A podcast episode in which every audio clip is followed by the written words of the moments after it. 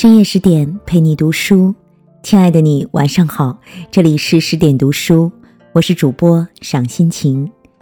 今天我们要分享到的文章是来自苏沫的李叔同，半是风流，半是僧，看似无情，胜有情。如果您喜欢本文，请在文末留言点赞哦。接下来，让我们一起来听。长亭外，古道边，芳草碧连天。残阳如血，断断续续的钢琴声中，他缓缓走来。生逢乱世，人如浮萍般飘零，哪怕曾经花团锦簇，也不能预知哪天就会被命运的洪流吹得四零八落。他前半生在俗，是流连于风花雪月的艺术巨匠，看似风流少年郎，却难掩心底的迷茫。他后半生在佛，在最美的盛年放下他，断了红尘中最后的一丝缘后，皈依佛门，从此专心礼佛，度众生，悲天下。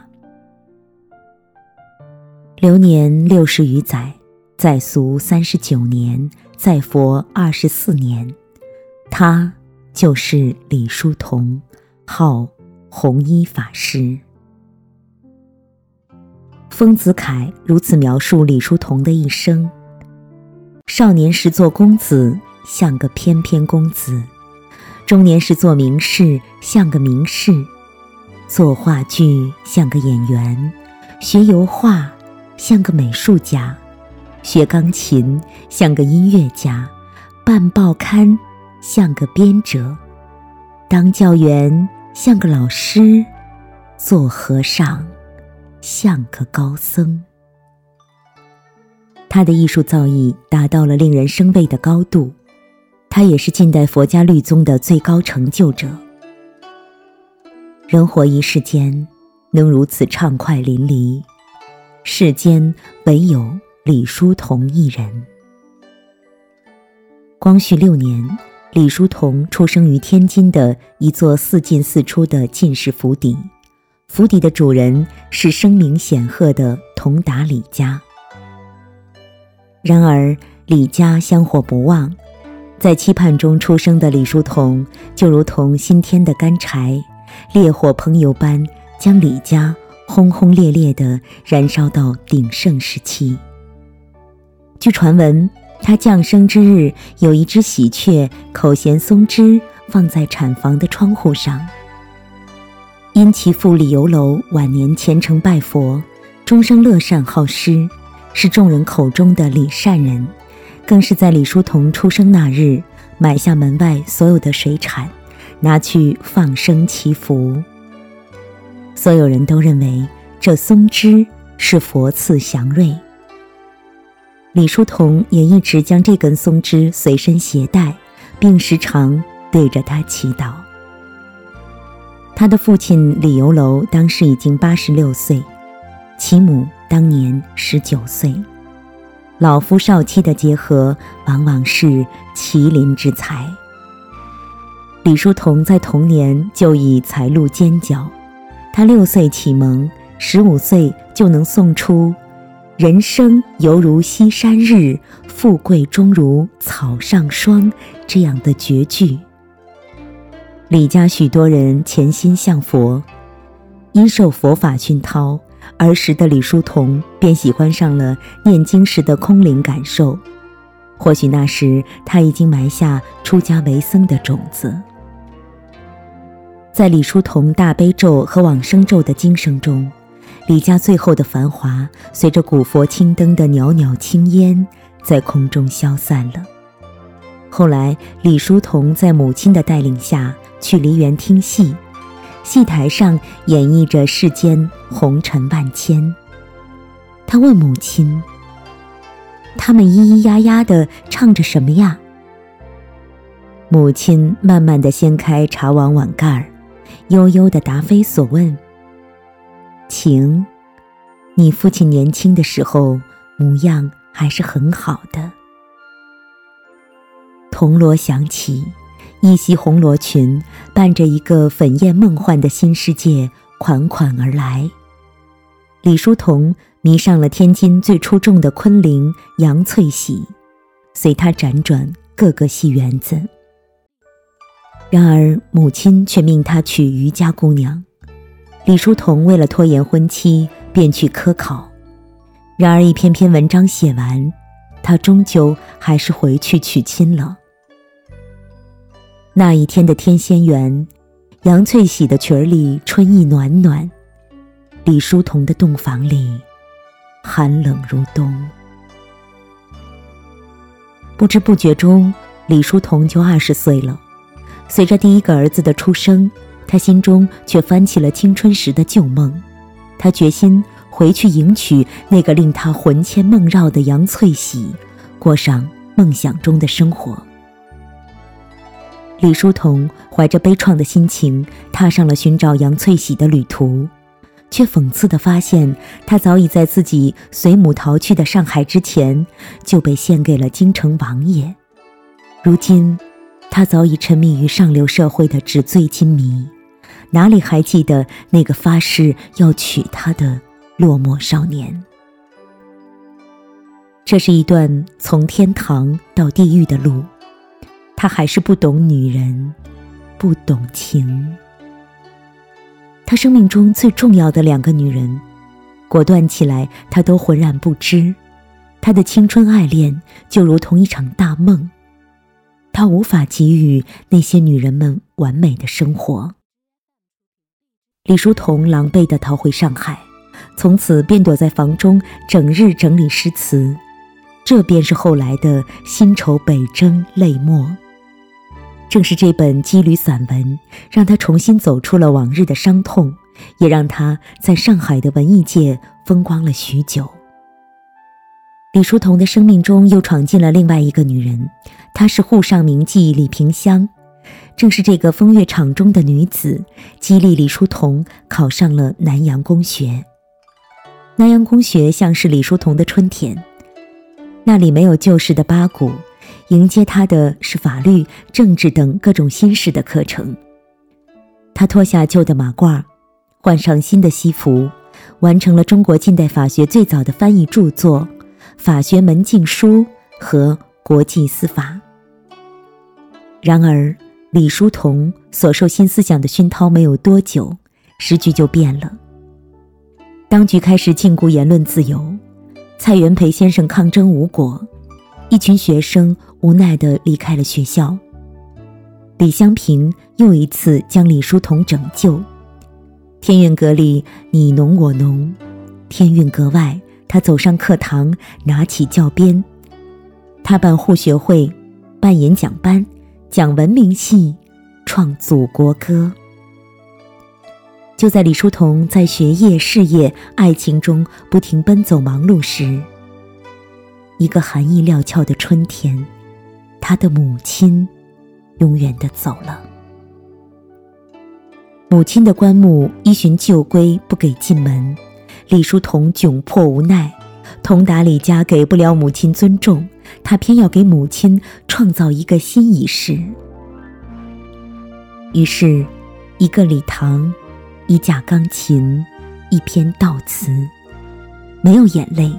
不见披麻戴孝，母亲在西式葬礼中走得恬静从容。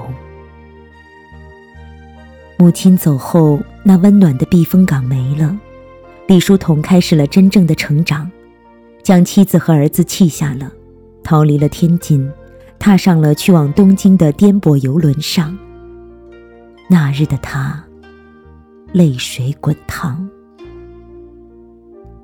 东京上野的深秋，荷花池边的一名少年梳着三七分头，穿着和服，在陌生的国度里，一切都如一场梦。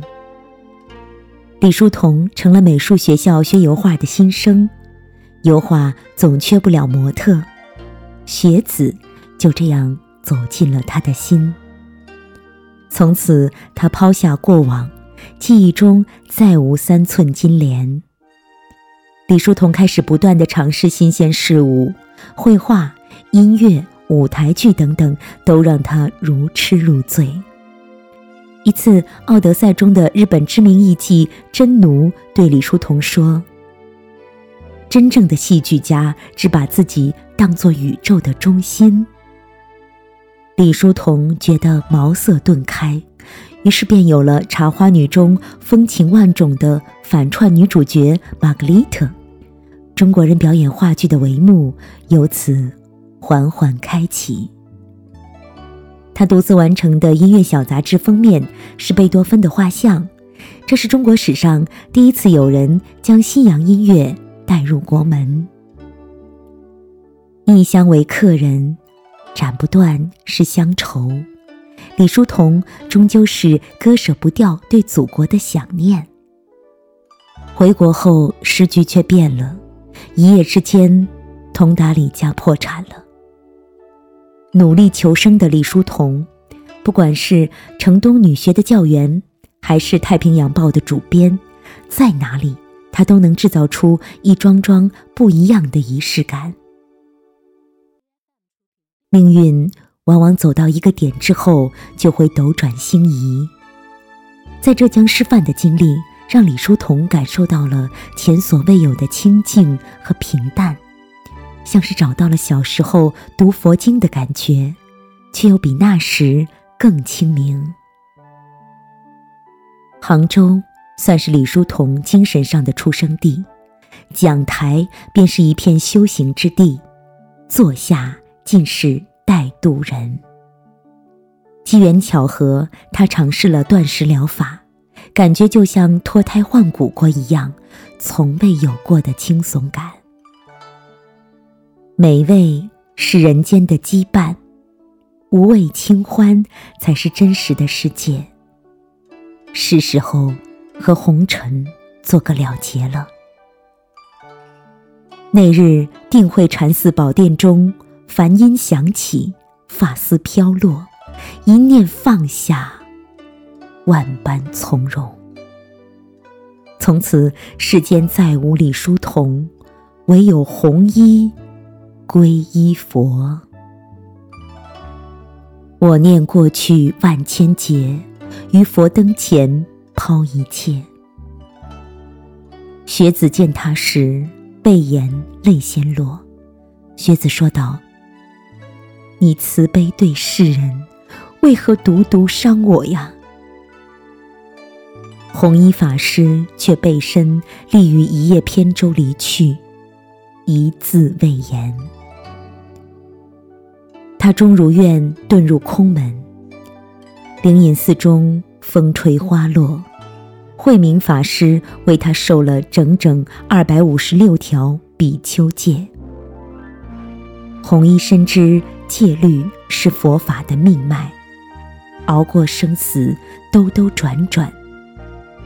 四十六岁那年，《四分律比丘戒相表记》这部律学书籍终于做成，这是佛界的巨大贡献。他还与丰子恺合作《护生画集》，希望此作能散发佛的慈悲心。一竹杖。一草笠，一旧塔，两件有二百二十四个补丁单衣，陪伴他行走在茫茫佛道上，完成了人生之最后，华严连集三百，净宗问辩等诸多佛学著作。他深信，善有善报，恶有恶报的佛法基本原则，才有莲虫摇椅。枯木逢春之类的故事流传至今。弘一开始为僧侣讲授律学，几经重病后起死回生的他，期望用佛法给乱世中的人们带来希望。弘一法师说：“无论如何，在我看来，佛教。”为世人提供了一条医治生命无常这一人生根本痛苦的道路，使我觉得没有比佛法修行更为积极和更有意义的人生之路。这一次，他度的是疾苦众生。十年弘法路，步步苦行僧。佛法无处不在，有佛法的地方就有他。除了念佛，别无一桩事重要。一九三八年，厦门炮火不断，即将沦陷。弘一法师不避烽火，集中演讲，身后挂“念佛不忘救国，救国必须念佛”。出家人宠辱皆空，然以身殉国在所不惜。一九四三年，弘一法师写下了悲心交集的绝笔后，安详圆寂，为世人留下一千八百多颗舍利子和六百多块舍利块。张爱玲说：“不要以为我是个高傲的人，我从来不是。”至少在弘一法师寺院围墙外面，我是如此谦卑。花枝春满，天心月圆，灿烂之极归于平淡。一世一个李叔同，从此再无爱恨情仇。更多美文，请继续关注十点读书，也欢迎把我们推荐给你的朋友和家人，一起在阅读里成为更好的自己。我是主播赏心情，在文末有我的个人简介。我在美丽的渤海之滨，山东龙口，向您道声晚安，晚安喽！用我的声音让您安静而丰盈。